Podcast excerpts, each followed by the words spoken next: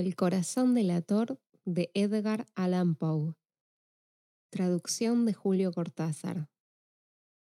Narrado por María de Luján Chanfania. Es cierto, siempre he sido nervioso, muy nervioso, terriblemente nervioso. Pero ¿por qué afirman ustedes que estoy loco?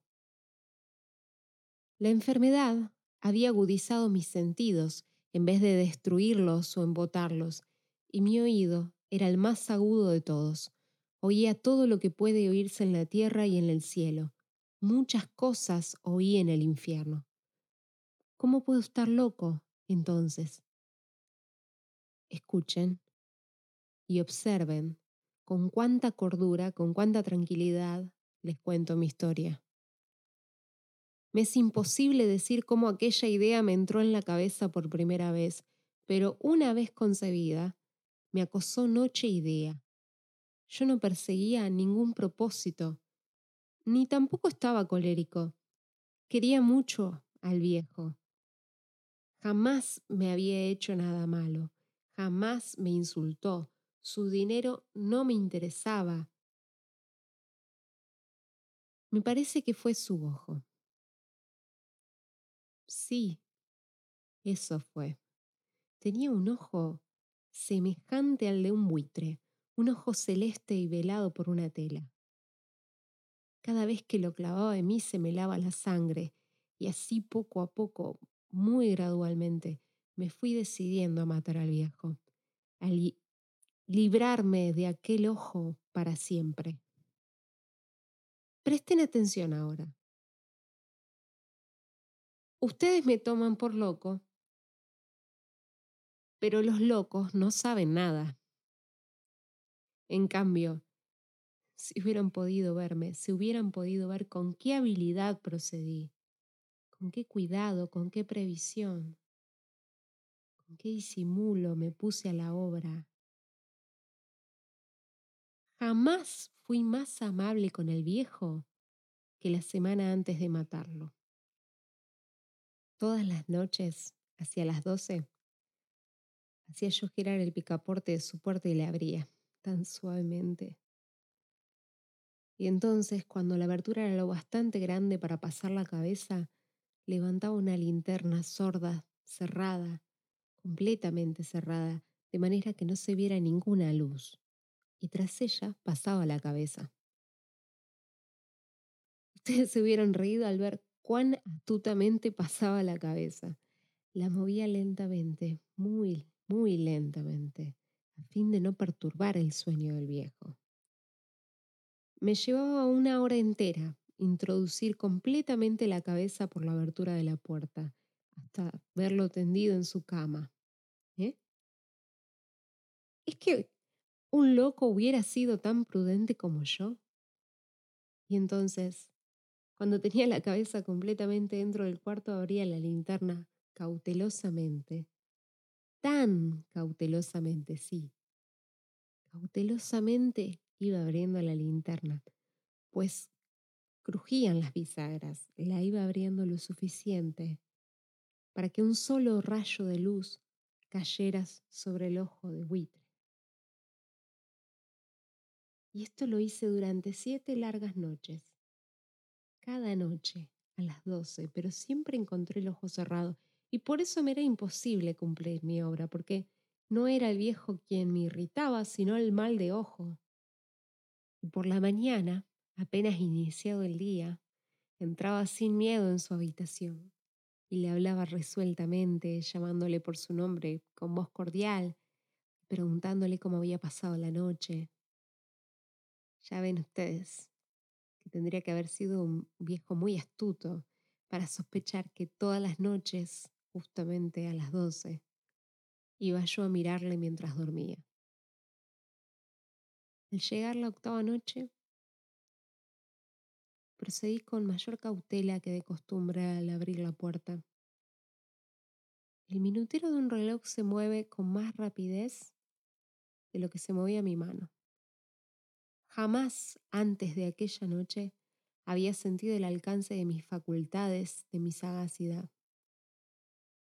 Apenas lograba contener mi impresión de triunfo. Pensar que estaba ahí abriendo poco a poco la puerta y que él ni siquiera soñaba con mis secretas intenciones o pensamientos.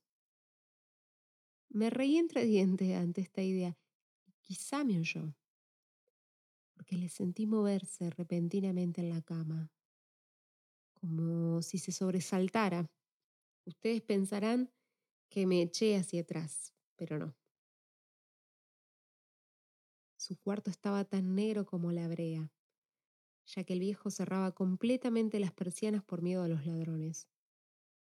Yo sabía que le era imposible distinguir la abertura de la puerta y seguí empujando suavemente, suavemente.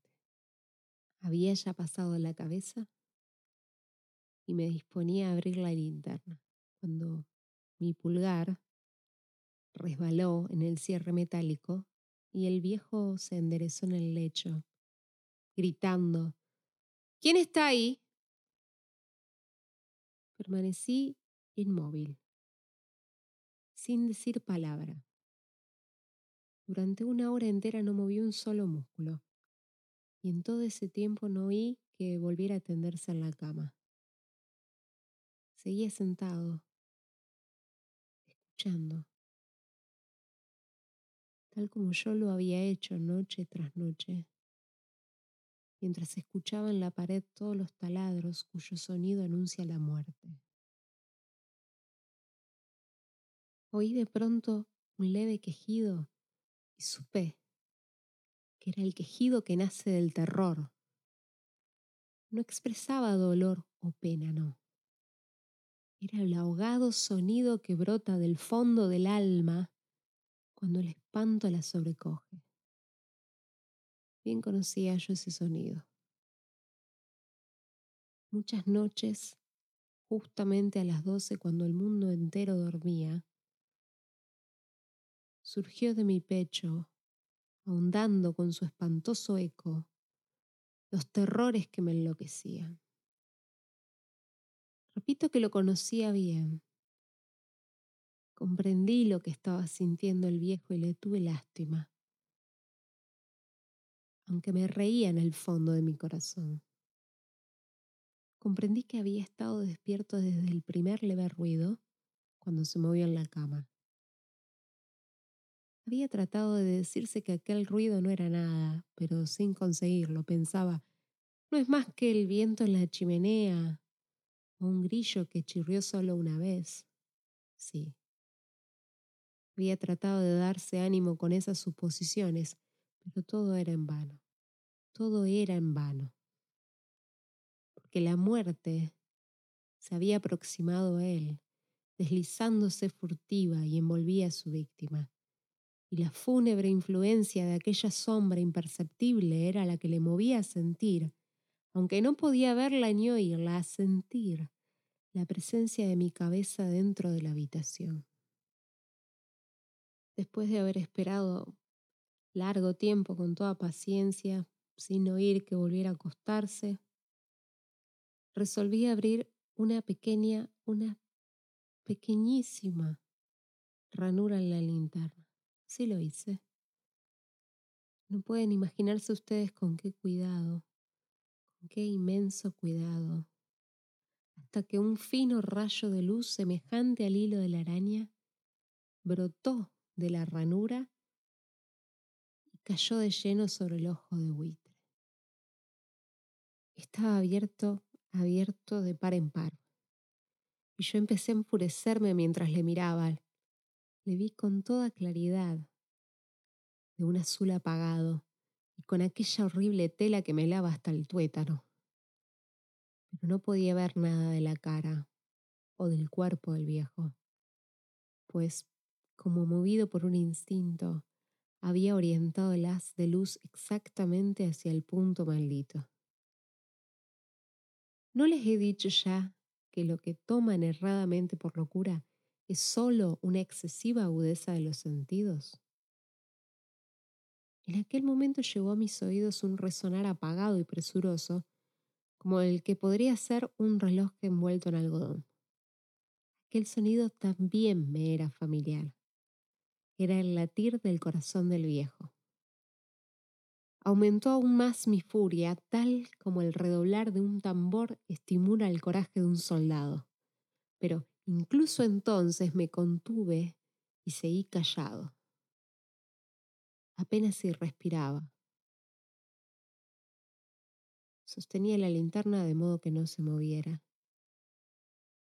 tratando de mantener con toda la firmeza posible el haz de luz sobre el ojo. Entretanto, el infernal latir del corazón iba en aumento. Se hacía cada vez más rápido, cada vez más fuerte, momento a momento. El espanto del viejo tenía que ser terrible. Cada vez más fuerte, más fuerte. ¿Me siguen ustedes con atención? Les he dicho que soy nervioso, sí, lo soy. Y ahora a medianoche, en el terrible silencio de aquella antigua casa, un resonar tan extraño como aquel me llenó de un horror incontrolable. Sin embargo, me contuve todavía algunos minutos y permanecí inmóvil. Pero el latido crecía cada vez más fuerte, más fuerte. Me pareció que aquel corazón iba a estallar y una nueva ansiedad se apoderó de mí. Algún vecino podía escuchar aquel sonido. La hora del viejo había sonado. Lanzando un alarido, abrí del todo la linterna y me precipité en la habitación. El viejo clamó una vez, nada más que una vez.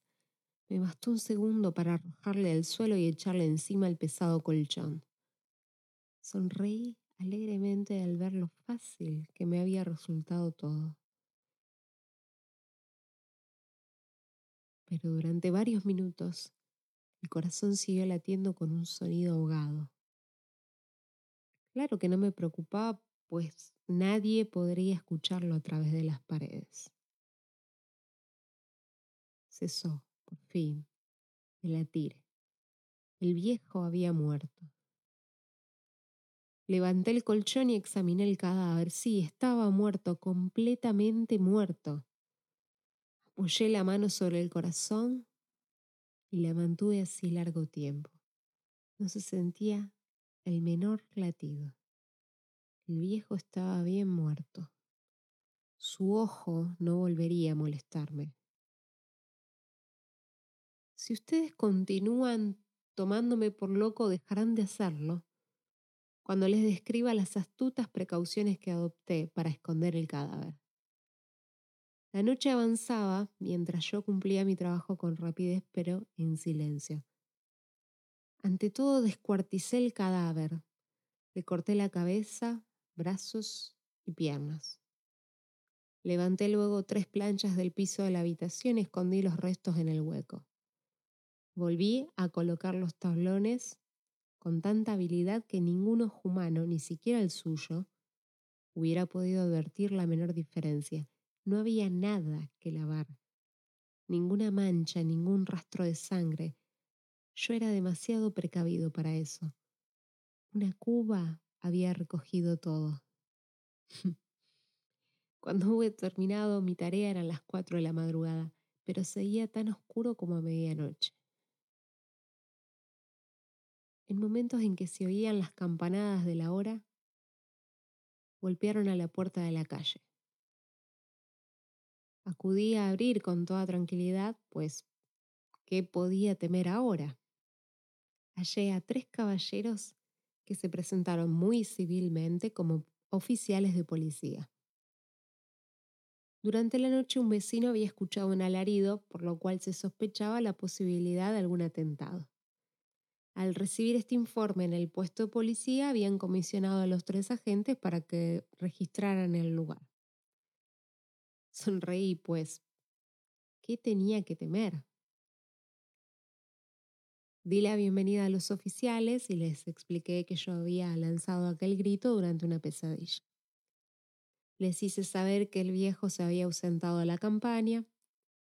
Llevé a los visitantes a recorrer la casa y los invité a que revisaran, a que revisaran bien. Finalmente, acabé conduciéndolos a la habitación del muerto. Les mostré sus caudales intactos y cómo cada cosa se hallaba en su lugar.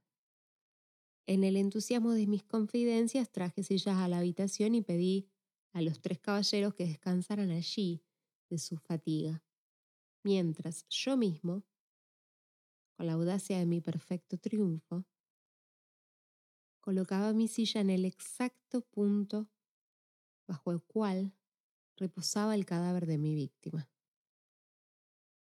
Los oficiales se sentían satisfechos, mis modales los habían convencido. Por mi parte me hallaba perfectamente cómodo. Sentáronse y hablaron de cosas comunes mientras yo les contestaba con animación. Mas al cabo de un rato, empecé a notar que me ponía pálido y decía que se marcharan. Me dolía la cabeza y creía percibir un zumbido en los oídos. Pero los policías continuaban sentados y charlando. El zumbido se hizo más intenso, seguía resonando y era cada vez más intenso. Hablé en voz muy alta para librarme de esa sensación, pero continuaba lo mismo y se iba haciendo cada vez más clara, hasta que al fin me di cuenta de que aquel sonido no se producía dentro de mis oídos. Sin duda debí de ponerme muy pálido, pero seguía hablando con creciente soltura y levantando mucho la voz. Pero el sonido aumentaba. ¿Y qué podía hacer yo? Era un resonar apagado y presuroso, un sonido como el que podría ser un reloj envuelto en algodón. Yo jadeaba tratando de recobrar el aliento y sin embargo, los policías no habían oído nada. Hablé con mayor rapidez, con vehemencia, pero el sonido crecía continuamente. Me puse en pie y discutí sobre insignificancias en voz muy alta y con violentas gesticulaciones, pero el sonido crecía continuamente.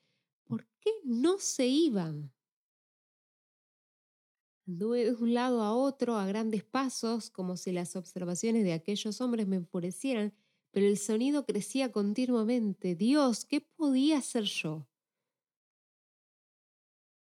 Lancé espumarajos de rabia, maldije, juré, balanceando la silla sobre la cual me había sentado, raspé con ella las tablas del piso, pero el sonido sobrepujaba a todos los otros y crecía sin cesar, más alto, más alto, más alto. Y entre tanto los hombres seguían charlando plácidamente y sonriendo. ¿Era posible que no oyeran? Dios, no, no, no, claro que oían y que sospechaban. Sabían y se estaban burlando de mi horror. Sí, sí lo pensé, y así lo pienso hoy, pero cualquier cosa era preferible a aquella agonía. Cualquier cosa sería más tolerable que aquel escarnio. No podía soportar más tiempo sus sonrisas hipócritas. Sentí que tenía que gritar o morir y entonces otra vez escuchan más fuerte, más fuerte, más fuerte, más fuerte. Basta ya de fingir, malvados. Confieso que lo maté. Levanten esos tablones ahí, ahí, donde está latiendo su horrible corazón.